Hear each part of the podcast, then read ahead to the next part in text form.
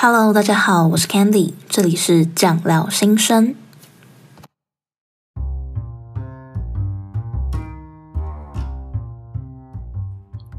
Hello，大家好，欢迎回到酱料新生，我是 Candy，你今天过得好吗？啊，很不好意思，就是距离上一次百鬼又有一阵子没有跟大家见面了，而且其实百鬼那一集因为是就是。本来就是确定好八月十九那一天要上，所以就不可能延嘛。那百百鬼那一集算是比较 bonus 的一集啊，因为通常我还是比较习惯自己一个人录音。可能不知道上次那一集就是有一些听众跟我讲，就是比较无聊一点嘛。嗯，这边我会再改进啊。但我觉得我自己尝试过，我觉得我好像还是比较适合一个人对着就是麦克风讲来讲去。那双人的部分呢，也是我第一次尝试，也非常感谢 Charlie，就是愿意跟我一起来做这个节目。那很开心，那一次就是受到三个人邀请了。那之后大部分的时候还是会是我一个人，所以大家不要担心，就是不会变成两个人。那趁这个机会，还是跟大家寒暄问暖一下，就是为什么我这么久都没有录？最开始是上次有跟大家讲嘛，因为我八月初的时候去参加那个论文写作营，就超累的，所以就放自己了一点点假。那其实除了这个原因之外，一直都不想要。不，有点不太想录音的原因，是因为我其实声音状况其实没有很好。那我在猜，可能是因为嗯上太多家教了，因为刚好这个暑假有一个比较新的 case，那他就是从加拿大回来的一个学生这样。那有可能是因为太多 case，而且平常的时候呢，因为暑假我通常是。会就是出国，那出国的时候我是不用，就是会请假嘛，就不用上家教，算是一个小小的休息。但因为今年的疫情的关系，所以我整个暑假算是家教的部分都没有休息，比啊比平常还要累。OK，那当然没有比平常累啊，平常念书还是很辛苦。但是就是说，嗯，在使用声音的上面就一直都没有休息，所以声音的状况不是很好。那其实，在录 Podcast 的时候呢，我大部分的时候我都是挑晚上的时候录，就是就算我早上很闲还是怎么样，我还是习惯就是在晚上的时候录，因为这样的话，我觉得我的声音会比较好听。所以在之前就是声音状况一直都没有很好的时候，就不太想要录，因为听到就觉得很阿惨。OK，那今天刚好就趁趁今天晚上，我觉得声音状况还算可以，赶快来录这一集，就是在 IG 上面已经答应大家会做的嘛，就是这六年来十倍涨的我的时薪这样子。那今天这集的内容主要就是会讲说，嗯，我第一次家教什么时候啊？然后我第一份工作是什么？后来来当家教啊，家教遇到什么事情，以及要如何找家教，还有一些我对于家教的看法，以及嗯，怎么样可以当一个比较好的家教老师嘛。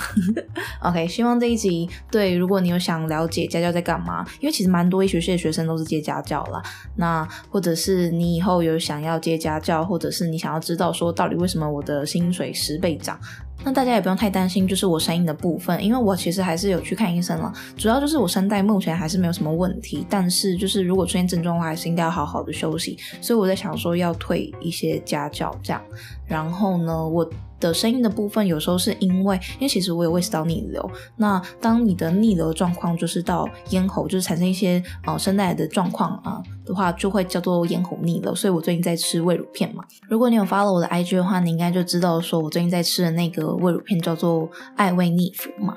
我发了那个限动之后，蛮多人都有回我，诶就是好像蛮多人都吃过，大家觉得算蛮好吃的。我觉得就是真的不难吃，诶真的不难吃。但不过我希望大家的肠胃都非常健康，不需要吃到这个啦。那以后有机会的话，再跟大家聊聊这个艾维尼夫好了。好，因为就是很久没跟大家见面，所以前面废话有点多。不过呢，就是很开心可以再录节目啊，希望大家还有持续在收听。好，那我们节目就准备开始喽。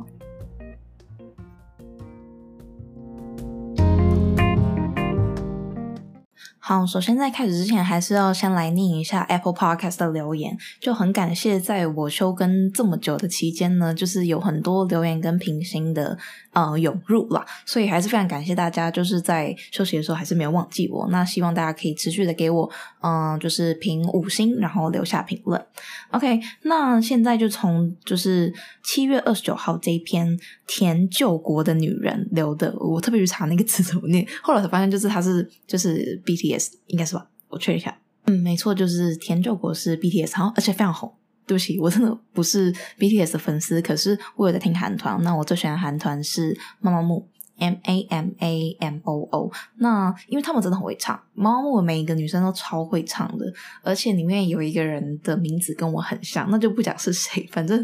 知道人就会知道。OK，好，那在这边呢，就是田救国的女人呢，就跟我说呢，她想，她是一个想上医学也想成为医生的女生。她说她在 Instagram 追踪我有一段时间了，不过前几个礼拜才知道 Candy 有在做 Podcast。听了一段时间，真的很喜欢你的 podcast 那种轻松的感觉，也很喜欢你的声音，很好听，爱心，也很喜欢你分享的一些有关医疗医学的事，希望之后也可以继续做下去，会一直支持的，爱心，哇，谢谢，谢谢救国的女人，虽然我不是救国的女人，我我我是生病的女人，好，没有啊，就是，但是还是很感谢你可以，就是有在听我的 podcast，那希望你。就是如果你真的想成为医师，然后你对医学有兴趣的话呢，希望你也可以在这个路途上真的迈向你的目标啦。虽然很多时候，我觉得有时候你真正得到一个东西之后，你才会发现这个东西到底是不是你想要的。但我觉得这个都是很后见之明的啦。但我还是很祝福大家，如果你的目标是非常确定，而且你都已经了解说，就是比如说医生生活心态以及医学系在学什么东西的话呢，我都非常希望大家可以迈向自己的目标，就是真正的可以就是得到自己想要的吧。而且尤其就是你有听我的 podcast，然后又为我留下评论，那我当然是大力的祝福你。那接下来念一下这一位就是 Chin 六六四 C H I N 六六四为我留下的评论，他写神奇的标题。糖果酱料，然后谈的是医学，如同内容由医学求学心情分享。最近正在寻找各类 podcast 来陪伴我兼差外送与运动健身的时间，意外的被 Candy 的声音吸引，就一直听下去。这么肤浅，擦地，口条很好，也很有自己的想法，五星给努力向上的年轻人小小的鼓励，持续关注更新。好，谢谢 Chin 六六四。对，就是，嗯、不知道你听到那一集了吗？就是我应该有说过，就是为什么叫酱料？因为酱料切起来像一颗啊，所以才叫做酱料。那，嗯、写糖果原因就是因为我的英文名字是 Candy 嘛，所以呢，就是就是，所以就是有一些这 样特别的标题。非常感谢你持续的在收听我。那我不敢说自己口条很好啦，或者是自己声音很好听，但就是希望可以持续的进步下去。那也祝福你的工作一切顺利，外送的时候呢，小心安全。好，那这一集的就是听众留言就先念到这边。有一些是寄到信箱的，我也有收到。那因为这集就是前面就是废话有点太多了，所以想说下次我一定会念到。就是你有寄给我，我一定会看到。只是我有时候有，因为我有一点讯息回复恐惧症，所以我不一定会回复给你。可是我都会收到的话，我都会念出来。那很感谢，非常感谢你可以呃愿意寄信给我啊，或者是愿意留心给我。那如果你也想要在节目上听到你的留言的话呢，也非常欢迎你可以在 Apple Podcast 的五就是评论区给我评论。那如果你不是 Apple 手机，的话呢，也非常欢迎你可以借你朋友的手机来为我留下评论，这样的话可以让更多人听到这个 podcast。好，那首先呢，就先来跟大家讲一下我什么时候开始打工的。其实我打工的经历算是非常早哦，好像这个讲起来好像就上次我跟大家讲说我其实听 podcast 听很早一样。OK，就是我国三的时候，就九年级的时候我就开始打工，但是大家不要担心，我是会考完之后才去打工的。OK，那会考是什么？就是以前叫个基测啊，那大部分的时候是在五月。可是因为我那时候就是我是念比较特殊的班级，所以我比较早就放假了。我四月初我就知道自己有学校，然后就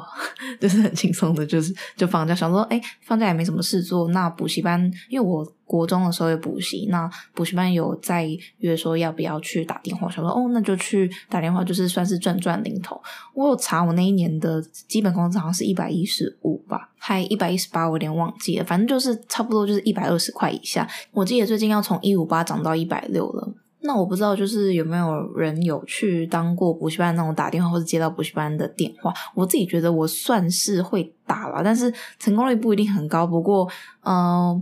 算是会比较会聊天吗？因为我最近接到一个补习班的电话，那就是之前我帮我弟去问补习班，我弟就是国三升国二升国三嘛，结果呢，他就先问我说，我到底是就是某某某的，就是妈妈嘛，我就说没有，我是姐姐。那他就问我说，是我现在升高一，是我续用。我说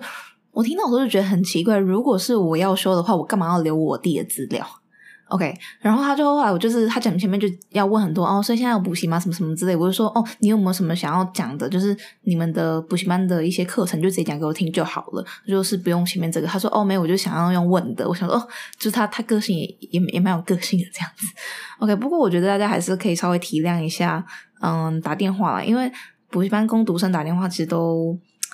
算是你要讲轻松也轻松，不轻松也不轻松了。那通常大家年纪都蛮小去做这件事情，所以如果可以的话呢，就是还是不一定要骂他们啦。我这我是这么觉得。那当然了，那我那时候拿到第一份薪水，那真的是我第一份薪水，是我大概十四十五岁就去补习班打工嘛。那时候拿到第一个月薪水才没有多少，因为我晚上去打个两三个小时而已，所以。弄起来大概就是三四千块嘛，然后我拿第一份薪水就想说要请家人吃饭，那时候刚好天好运，就是他第一次来台湾，因为他就是什么最便宜的，就是米其林一星嘛。那来台湾插旗，所以我们就去排队排超久，排了一个小时吧，就请我爸，就是请我爸跟我弟，就是我们家人一起吃饭这样子。那后来呢，就是。就没做了，就我高一就没做，那就只是做暑假的时候去，嗯，算是因为暑假也不知道干嘛，以前以前暑假不知道干嘛，就是很挥霍这样子。那想说可以去打打工，就是见见世面嘛，也算是，嗯，就是把时间换成钱啦。我其实本来觉得就是国三去打工没有什么特别的，因为在我们家这边呢，就是我的同学们大部分都是。嗯，可能高中就去端盘子啊，或者是去帮忙做，不一定是家里真的有需要，或者是怎么样，可是就是一个，因为比较多人念高职啊，那就算是一个学习的机会。可是我就是大概到了就是大学之后才发现，好像就是国中开始打工的人真的没有很多啦。应该说医学系国中就开始打工的人没有很多，因为大家其实家庭背景都蛮好的，所以就大家不太需要这件事情。不过我觉得有这些打工的经验对我来说也是蛮有趣，就是。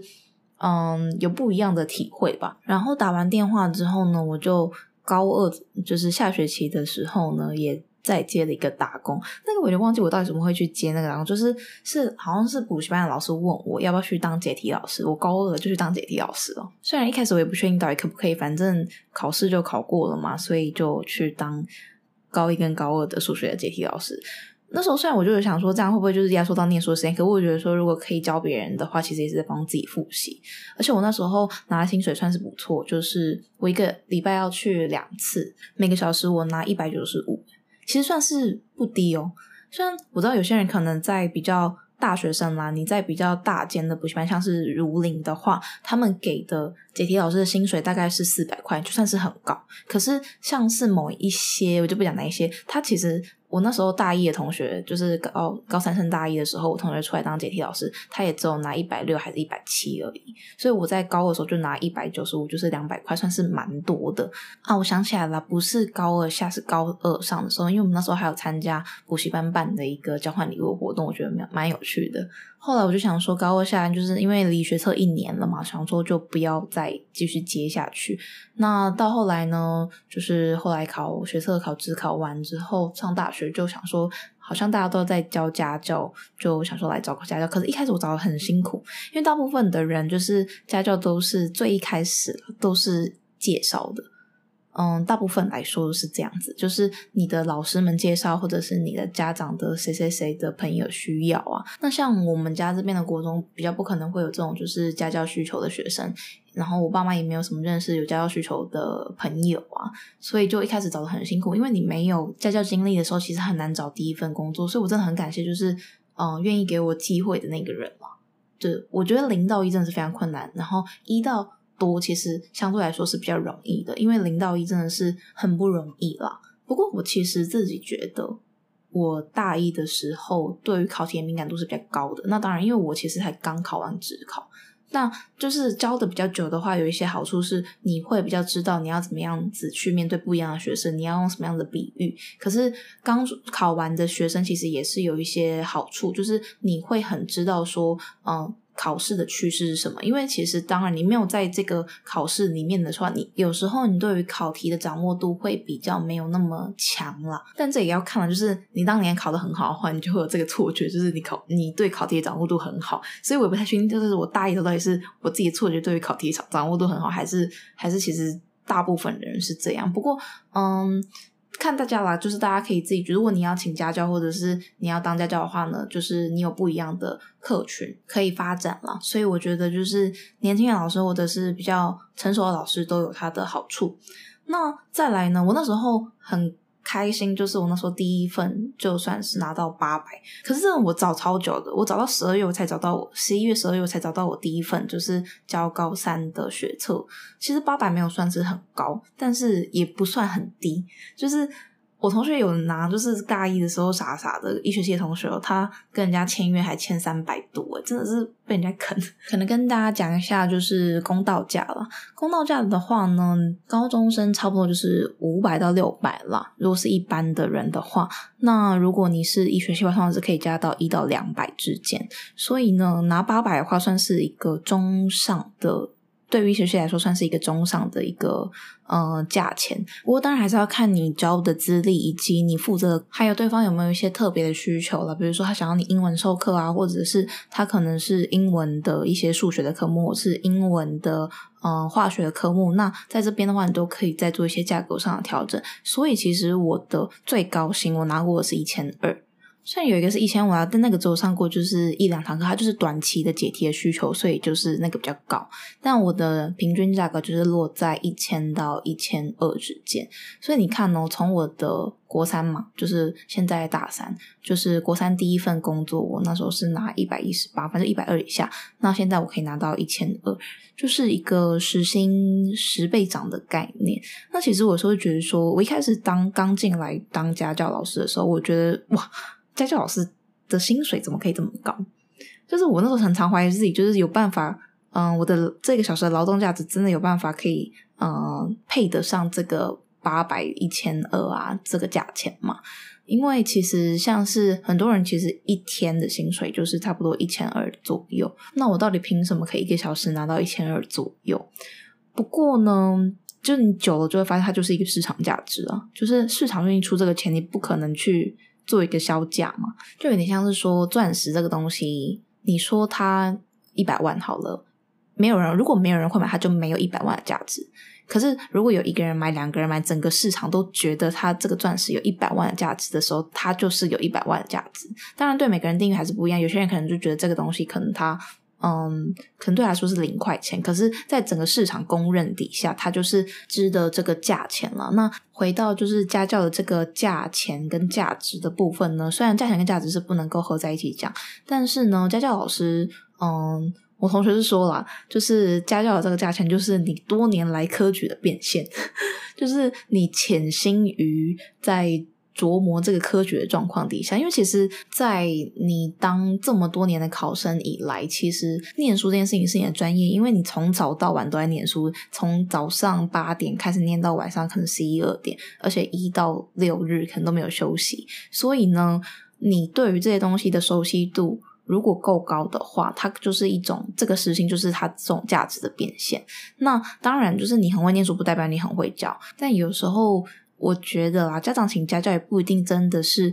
嗯、当然是希望你可以帮助他的小孩在学业成绩上面。那也，但有时候会是有一种，我自己觉得像像是请神主牌的感觉，好像没那么夸张。我开玩笑，不是神主牌，不是神主牌，就是说，嗯，有一个榜样嘛。就是你有一个医学系的大哥哥大姐姐，那他可能很认真念书，他可以教到一些比较，比如说念书的技巧啊、念书的方法，或是一些读书的心得啊、态度等等的，都是算是除了教学之外，很多家长会希望你可以额外提供的啦，也不是额外提供，就是说很多家长希望从你这边获得的价值了。那在当家教的这三年多来，其实我也遇过蛮多有趣的学生，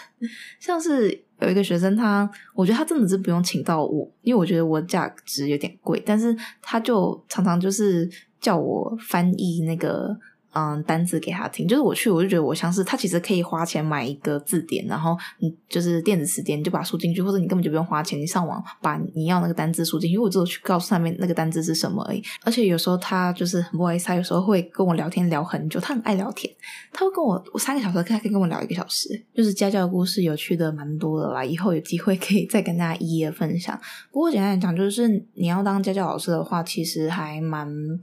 嗯，会有机会遇到蛮不一样的人啦。那在各式各样的人之间呢，你也是可以去培养一个应对进退的能力。因为其实每一个家长、每一个学生，他们的反应啊，或者是他们的一些想法都不太一样。那当然，你当久了，你就会知道说，嗯，可能比如说家长想要听到什么，或者是学生需要怎么样子的鼓励，这都是经验比较久的老师可以提供的嘛。那如果你可能是新手的话呢，那你也可以尝试的去想说，如果是你，你希望怎么做？那比如说，你也可以跟大家讨论啊，因为其实像我常常家教遇到很多问题，还是会跟朋友讨论说，通常这样子，嗯、不是学识上的问题，是指说，比如说面对学生的一些困扰，或者是学生的定定的目标的一些鼓励的方式啊，都是可以去互相交流的，而且其实网络上蛮多资料。那 Kenny 在这边还是提醒大家一下，就是你在找家教啊，或者是你在去试教的时候，要稍微注意一下自己的安全，因为是有时候是约在人家家里面，那你第一次去试教，你可能不是熟人的话，那还是要稍微注意一下，可能就是要跟亲友报备啊，或者是。嗯、呃，先约在一个比较公开的场合，嗯、像是咖啡厅啊、摩斯啊、嗯、呃，麦当劳等等，都会是一个比较好的做法。那除非是你就是认识的人介绍的话，那其实就没有什么关系了。不过大家还是要稍微注意一下，就是自己的安全。好，这边跟大家分享一个，就是我一个很好的学生嘛，那时候他们家还请，就是他要出国还请我吃饭，他真的很好笑。我我之前他我自己从来没有遇过学生，就是。还会吓老师，就是我每次去的时候，他都躲起来，躲起来要找地方吓我，不是躲在他床底下，就躲在门后面，就是躲在哪里会突然就吓我这样子。而且他每一次就是他都会过敏，那他过敏之后擤鼻涕的时候呢，就是他都不直接把他的垃圾丢进他的垃圾桶里面哦，他都会走到，因为他房间很大，他会走到房间的对角线那边，然后呢在那边侧头，然后每次都投不进，每一次。而且我常常他就是很反骨，我每次要说嗯这边什么什么重点啊，那深深简版式你要把它写下来，他每次都不写。他每次都叫我写，我就说不行，你给我写。然后他就要跟我说，剪刀手不，赢的人才可以，就输输的人要写这样子，超白痴。可是你就是大家不要听我这样讲啊，可他其实是很聪明啦。那他最近也要去新加坡念大学了，希望他可以一切顺利了，安全。虽然他应该是没有在听这个 podcast，不过呢，就是想要借由他的例子跟大家讲说，其实像是我去上他的课，我每天都很开心，因为觉得是就是。就是跟他会有很多欢笑啦，所以我觉得家教的好处就是在这边，你可以跟嗯、学生培养感情。那其实相较来说，他的弹性也是比较够的。比如说你要考试啊，你要呃有一些事情要做，或者是你要请假，都会是比较方便的。相较于一般的工作，因为你不用排班排休啊。那像是请病假的话，通常也会比较容易。所以我觉得家教的好处就是在于它，就是除了薪水蛮高之外，我觉得弹性高这件事情也是我觉得家教很棒的一点。因为我常常就觉得说，以后如果真的不想当医生，我就出来开补习班或者是当家教好了。但家教有一些坏处了，就是因为弹性高这件事情，其实有时候是坏处。有时候学生会都给你请假，很多学生给你请假，所以它是一个相较来说有时候比较不稳定的一个工作。那再来的话呢，它的压力可以大也可以小。如果家长很要求成绩的话，你其实压力会很大；如果家长不要求成绩，你压力就比较小。但是就算家长不要求成绩，你还是对这个呃薪水有一份责任嘛？就你领那么多钱，还是希望可以就是提升他的成绩。可是有时候。不一定就是可以短期的见效，或者是不一定真的有办法说达到一些目标的时候，就是会比较挫折。因为你看，有一些学生其实也是很努力，可是他嗯，就是考不到他想要的那个成绩，会也会跟着他一起伤心了。所以我觉得就是压力。这部分就是可大可小。那除了这种工作上的好处之外，我觉得还有很好的一点，就是我刚刚其实有说了，我觉得家教是一个可以磨练自己很棒的一个方式。尤其是你以后的工作是需要面对很多不一样的人的时候，像是医师嘛，他其实。如果你要问诊的话，你其实每次都有不一样的人，你要去知道怎么样跟他相处，你要短时间内可以了解到，嗯、掌握到对方想要讲的东西是什么，或者是你要怎么样表达自己。我觉得在表达上面，当久了，你就是会比较知道要怎么样去做一个有效的沟通。当然，也还有很多需要学习的地方啦。只是我觉得在当家教的部分呢，就是这一部分算是我收获蛮多的。那这边最后呢，再跟大家讲几个就是找家教的方法好了。那我找家教的方法其实最开始就是因为我没有什么管道嘛，那我就是有几个，比如说像是 PTT 有家教版，你要记得是要去 Home Teach 版哦，不要去那个 Student 版嘛，还是怎么样？就是 Home Teach 才是，反正有一个版是找老师的一个班是真学生的，你要继续找老师的那个地方，因为找老师那边会比较多资讯。那除了除了 PTE 之外呢，像是一些比如说像是台大的初心台大，或者是各种学校的交流版等等，都会有一些家教的讯息会释出啦，所以大家可以关注一下。那当然很多人也会用一一一跟一零四，我这边讲一下，一一一是免费的，所以。会蛮竞争，很强。那一零四的话呢，就是你三个月好像要付三九九，那通常呢会比较没有那么强。但我同学说最近好像也蛮强的。我自己没有用一零四，因为我就觉得说，我就不信我自己找不到，一定要付你钱。反正我就是有一种贪小便宜，不想让人家赚钱。可是我其实是觉得说，如果你找了很久都没有找到的话，一零四相对来说会找的几率会比较高一点点。那你付三九九，其实你一堂课你就赚回来了。所以蛮推荐大家，如果你真的是有家教需求的话，你可以去一零四找。那除此之外呢，还有一些，比如说像是一些家教补习班或是家教的一些介绍的机构啊，那些也会有，但他们就是通常要抽介绍费啊，或者是他跟。就是你跟他之间，他会有一个抽成的机制。那我就是不想被别人赚走钱嘛，所以我就没有使用。不过好像也是蛮不错。如果你有需求的话，也可以是也可以去看看这些家教的社，什么家教社，然后或者是一些家教的呃补习班等等的，他们都会有。那这些相关的资讯，就是你打一些关键字，或者是在 PTT 的那个家教版都可以找得到。那最后呢，也有就是。就是介绍嘛，那这个介绍呢，我觉得大家可以怎么样去增加别人介绍给你的机会？比如说，你跟你的朋友们在讲说你是教哪几科的，或者是你也可以试出一些资讯说你有在教家教，因为。通常的在教家教的人，有时候会有一些 case 可以介绍给身边的朋友，像我自己也是。就比如说一些你不会教的科目，像我就是教化学跟生物，我其实不太喜欢教数学跟物理。那如果我的学生有数学跟物理需求，我就会先问我身边的人。那我总是要去问一些我知道他有这个需求，以及他有在教的人嘛。那你要怎么样让你的朋友知道？就是你常常就是你可以，比如说你的你就是要发布出去啦，因为有时候你不讲，其实根本就不会有人知道你其实想要接家教，因为有时候大家很忙嘛。那最后一个呢，就是我因为这个有接到两个家教这样子，所以我觉得大家也可以尝试看看，就是跟前一个有点像，就是除了在你的 IG 或在你的 Facebook 告诉大家说你有在接家教之外，你在某些特别的场合的时候，你其实可以就是若有似无的告诉大家你有在教家教这件事情。但像我话，我不是故意说什么。为了要教家教，所以才跟大家聊家教的话题。只是像是蛮多的一些，比如说跟艺术系老师吃饭的时候会聊，不知道聊什么，那可能就会聊说他的小孩呀、啊，或者是聊说我在上家教这件事情。那如果老师有需求的时候，他可能就会想到你觉得你不错，那可能你也可以来教一下他的小孩。但我真的那时候，我就是我有几个家教，但是我不真的不是因为想要去他们家上家教所以才讲，只是因为他是我很不喜欢吃饭的时候冷场。所以它就是一个我聊天的时候的一个话题，所以才把它讲出来。但是也借此有接到这个家教，虽然我其实很不喜欢教熟人的小孩，因为熟人很麻烦，赚熟人钱最麻烦了，就是你又如果他没有进步的话，你是不是很尴尬？那你又不好意思跟老师说你开的价钱，因为其实像我的价钱是有点高的。如果老师他觉得你这个价钱不好话，那你怎么可能有办法去跟老师做一个议价？对不对？就是他觉得不好意思，你也觉得不好意思啊。所以我其实不喜欢跟熟人赚熟人的钱了。但是如果大家有这个需求的话，也是可以在就是一些场合的时候呢，释放说你有在家教这个资讯。虽然今天就是跟大家讲我的时薪，但其实以后值班的话，一个晚上才两百块而已。所以我就是啊、十倍涨的薪水，然后再六倍缩水这样子。所以我常常也会讲说那个。要不要就不要当医生了？不过我还是觉得说当医生还是有它特别的一些地方了，所以我还是虽然有很多不喜欢的地方，但应该还是会暂时继续走下去吧。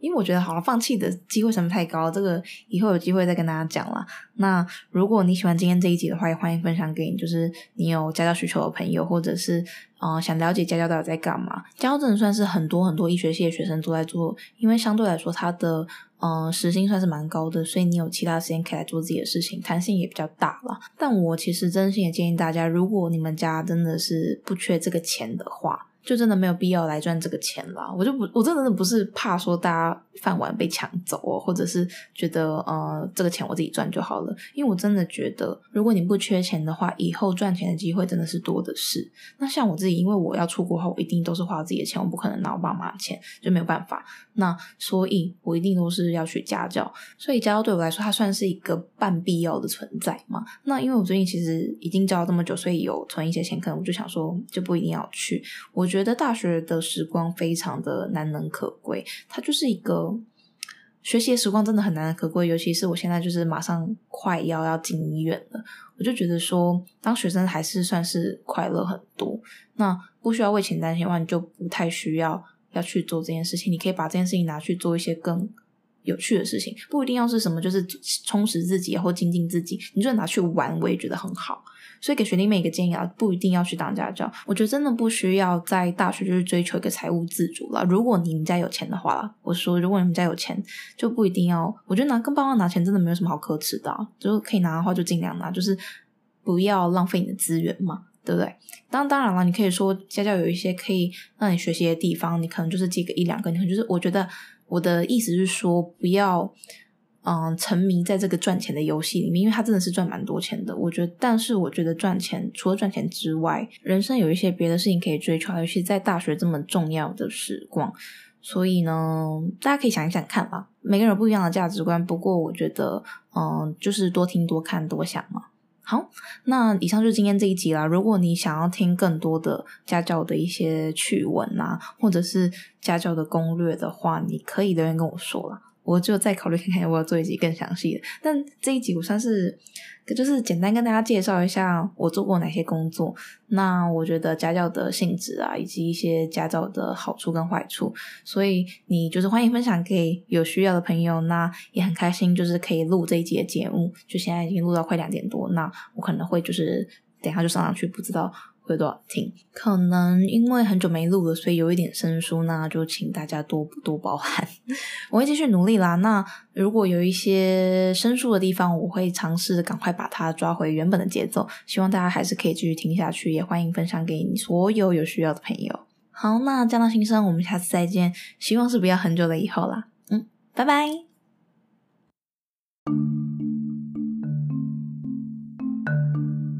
如果你喜欢今天这一集的话呢，请不要忘了到 Apple Podcast 帮我给分、留下评论，这样子可以让更多人听到这一集哦。也欢迎你 IG 搜寻酱料新生，就可以找到我，到那边跟我进行互动。那希望可以再看到你哦。Candy 祝你有一个美好的一天。